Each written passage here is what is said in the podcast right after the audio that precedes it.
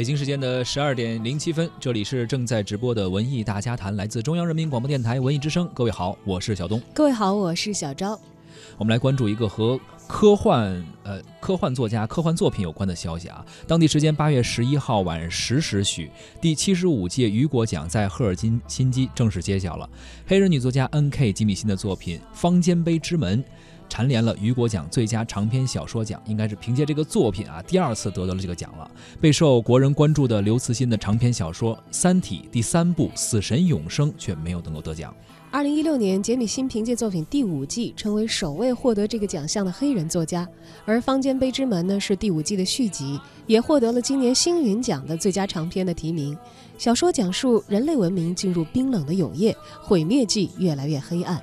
拥有心理学和教育学学位的吉米辛，作品的范围十分广泛。其处女作二零一零年的短篇小说《非零概率》曾入围雨果奖和星云奖，第一部长篇小说《十方诸国》亦获得雨果奖、世界科幻奖提名，并且获得了卢卡斯最佳长篇小说处女作奖。吉米辛从小就在父亲的影响下成为了一个科幻迷，父亲常常和他一起看老版的《星际迷航》。书中的世界的架构的灵感则来源于他自己的一个梦。醒来之后，他花了很长时间去思考，甚至还去游览了夏威夷的火山，最后写成了这个系列的小说。不知道正在收听节目的您是否是科幻类的作品的爱好者？喜欢的科幻类作品啊，我觉得不仅仅限于这个文学作品啊，包括可能有一些科幻的电影啊等等啊，都可以跟我们聊一聊啊。对，您喜欢的又是哪些？为什么喜欢？都欢迎通过留言的方式随时参与到节目的直播互动，关注文艺之声的微信公众号发来留言，还有机会获得我们送出的电影票。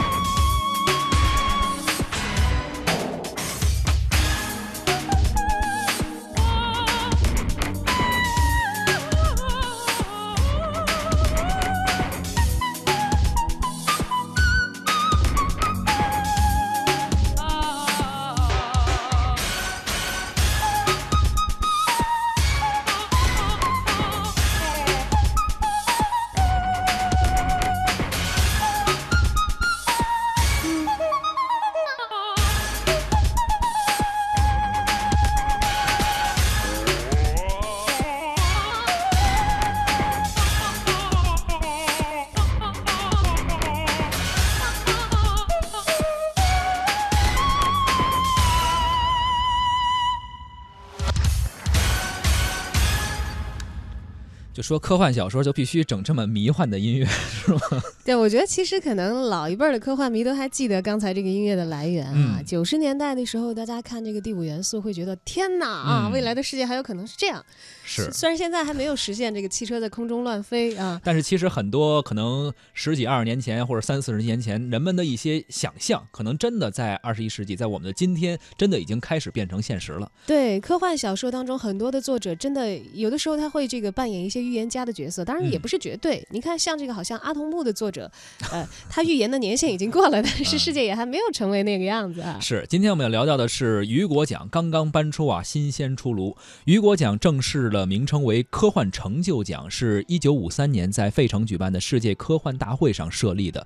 它的设立并不是为了纪念法国的文豪维多克·雨果，哎，毕竟这个更有名一些啊。实际上，它是为了纪念来自卢森堡的现代科幻小说奠基人雨果·根斯巴克。一九二六年，他创办的第一本真正意义的科幻杂志叫《惊奇故事》，开开创了一个科幻类型文学，成为这样的一个先驱。哎，所以这个奖项是根据他的名字而命名的。是的，雨果奖呢，每年由世界科幻协会评选，过程呢是比较复杂的。首先呢，要由专门的年会事务会议来决定评选的项目和评选的方式，然后呢会通知会员提名的情况。每个项目当中呢，提名最多的五个作品作为这个候选。然后呢，还要做这个选票发给会员，最后根据收到的选票来进行裁决。你看这个方式，它就是诞生在可能纸媒时代的一个是，就跟原来那个大众电影去评选什么金鸡百花奖那个观众投票一样。但人家不一样，人家这个呃不是说买杂志，人家是你必须得先成为会员才能够去投票，其实也差不太多。对，因为他这个会员只要交纳少量的会费就可以入会了，也不贵，可能跟那杂志钱差不多。对，所以他的会员数量是很庞大的。这个奖项呢，通常都会收收到这个。非常多的这个选票的票数，应该可以说是很忠实的反映了读者的爱好。他的历史非常悠久，可能也是积累了很多的会员，也是基本上吧，能呃，你要不是爱好科幻小说的人，可能也不会入这个会。基本上说，大部分的科幻小说爱好者应该都成为他的会员，铁粉，对吧？是。虽然雨果奖和星云奖呢被称为这个科幻界的诺贝尔，但是雨果奖是一个纯粹的荣誉性的奖项，它并不会像这个。诺贝尔奖一样，说白了就是不给钱呗，不发奖金 就给你就这么回事儿啊！是啊，呃，所以获得雨果奖的作家和作品呢，其实要说这个评奖，大家肯定也不是奔着奖金去的。嗯，呃，这些人得到了雨果奖的认可之后呢。应该会被这个科幻界的读者吧，至少是大家都公认的。这些人是世界科幻艺术金字塔尖儿的一批创作者。对，就是这个圈子里边。呃，自设立以来啊，雨果奖颁出的奖项也发生了很大的变化。目前除了传统的最佳长篇、最佳中长篇、最佳中篇和最佳短篇之外，还有最佳编辑奖、最佳美术奖，以及专门针对科幻迷设置的最佳科幻迷作家奖和最佳科幻迷美术奖等等。就是不光您是职业作家，如果您就是个爱好者，也可以自己。呃，试着写一写等等哈，也可以给你这样一个奖项。它的评奖范围是前一年出版的科幻或者奇幻作品，由世界科幻大会的会员进行提名并且评选。呃，每个奖项一般啊只会有一个作品获奖，但是同一位作家呢可以获得多个奖项。嗯，所以像今年呢，大刘的作品再次入围，有很多中国的科幻迷就又一次燃起了热情啊，因为是可以一个作家反复获奖的。是。而随着这个。呃，时代走到今天了，这个奖项也不仅仅是评选文学作品，我们在获奖名单上还看到了这样一些奖项，像什么最佳戏剧表现长片奖啊，最佳绘本奖啊，最佳表现短片奖啊，这这这些都涉及到这个文学以外的。对你像这个最佳戏剧表现长片是《降临》，降临。应该是去年吧，还拍今年年电影。嗯，去年在这个北美上映，今年年初呢，在中国的商业院线也是引进，也是公映过的。是的，包括还评了一些杂志啊，包括我看还有最佳粉丝播客等等。那应这应该播客是或者是音频或者视频的这样的一个，就是可能是一个作者或者一个。科幻的爱好者，他进行的一些自己的观点的传达。嗯，由于它传统来说是一个文学类的奖项，当然这个雨果奖颁出的什么最佳长篇啊，或者是短篇等等，应该是它在整个这个评奖体系里非常权威，然后有说服力的这样一些重点的奖项了。是，毕竟这个给作者的评审和给这个业余爱好者的评审来说的话，大家可能会本着不一样的原则和标杆去打分儿。不太一样，而且我觉得可能最多的考虑是现在媒体发展比较快啊，它也这毕竟您说科幻作家、科幻评选，你得与时俱进嘛，不能说你超前，至少现在的新媒体的手段啊，比如提到的播客呀等等啊，可能都都会用到哈。嗯，而中国大部分的读者和观众，也许跟我一样哈，可能是近两年才通过刘慈欣的获奖，说哎，我才知道有这么个科幻奖项。是，原来只知道矛盾和那 诺贝尔是吧？对，科幻比较陌生。哎，但其实呢，这个可能喜欢看科幻小说的读者很早就知道了，因为很多大牛都是封过雨果奖的这个。这个王位的还是得到过这个殊荣的，比如说咱们非常熟悉的 J.K. 罗琳，他就是曾经得过哈。在二零零一年的雨果奖的角逐当中呢，J.K. 罗琳凭借《哈利波特与火焰杯》。力拔头筹啊！这就早了，得十多年前的事儿了。嗯，还有更早的，但是这个作者呢，现在可能大伙儿更熟悉一些。早年他获奖的时候，并没有像现在这样在中国观众当中有这么高的知名度。谁呢？HBO 大热的美剧《冰与火之歌：权力的游戏》这个小说的原作者乔治·阿尔·马丁，他早在一九七五年。就凭借《莱安娜之歌》获得了雨果奖的最佳中篇小说奖啊！那个时候那就更早了，应该说是四十年前的时候就得过雨果奖。哎，我不知道也情有可原，那会儿还没我呢。是那会儿。还都还小啊，没也还没你呢，没有呢，是。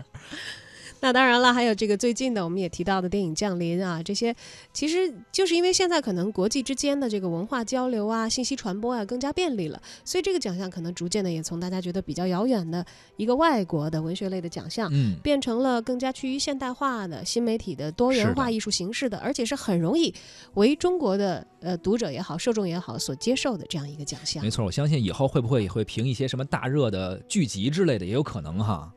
而且你看看，像什么 AI、VR 发展下去，会不会以后有最佳虚拟现实奖之类的？这都是有可能的啊。大刘和今年的雨果奖无缘这件事儿啊，其实很多中国的科幻迷啊还是倍感遗憾的，毕竟是寄予了厚望啊。但是咱们文艺大家谈的特约媒体观察员胡克飞呢，却对这个结果并不感到意外。大刘没拿到雨果奖，其实我还挺高兴的。这几年的雨果奖呢，充斥着这个奥斯卡式的政治正确。我之前看过这个候选人名单。我觉得刘慈欣肯定是没戏了。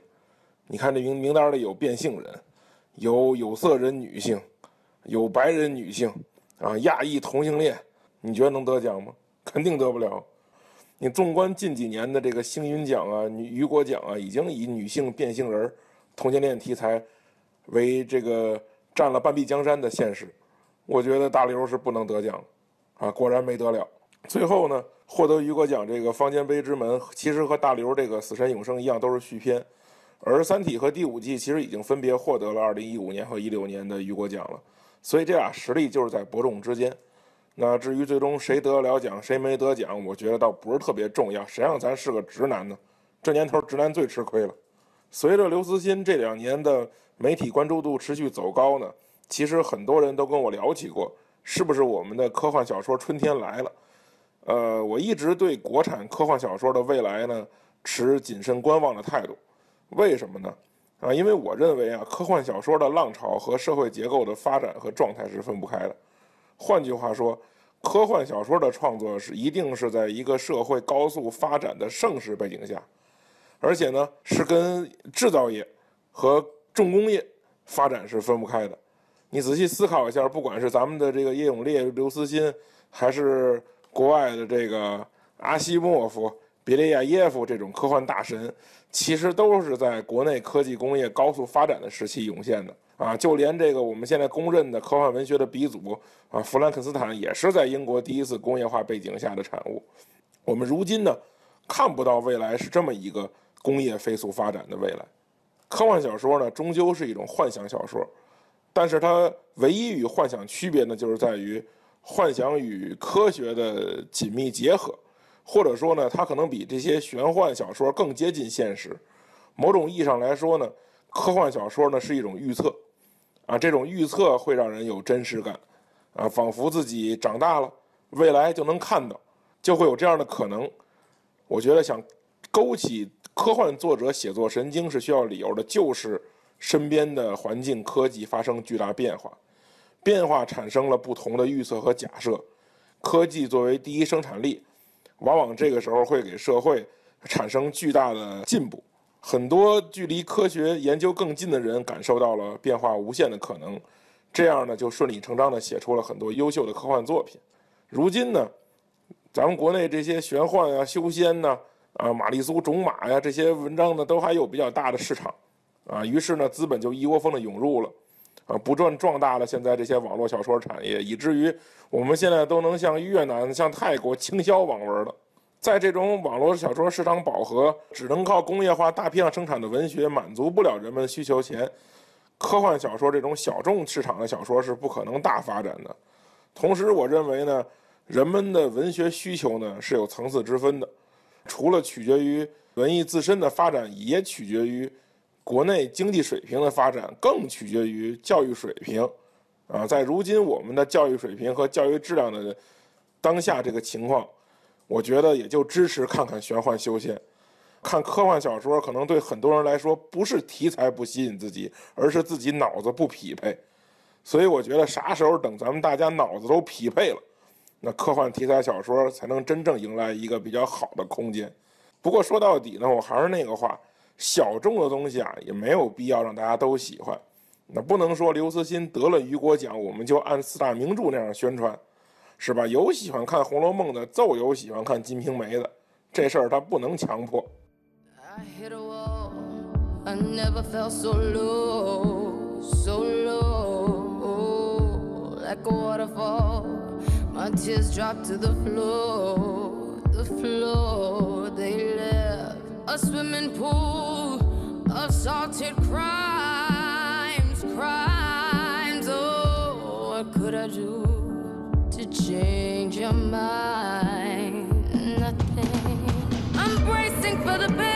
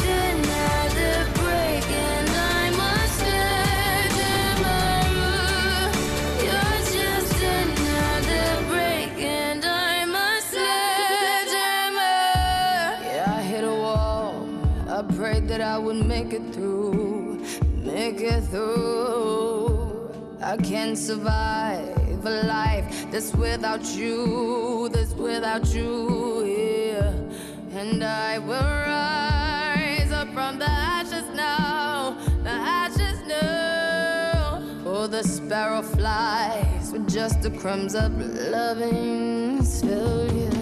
I was bracing for the pain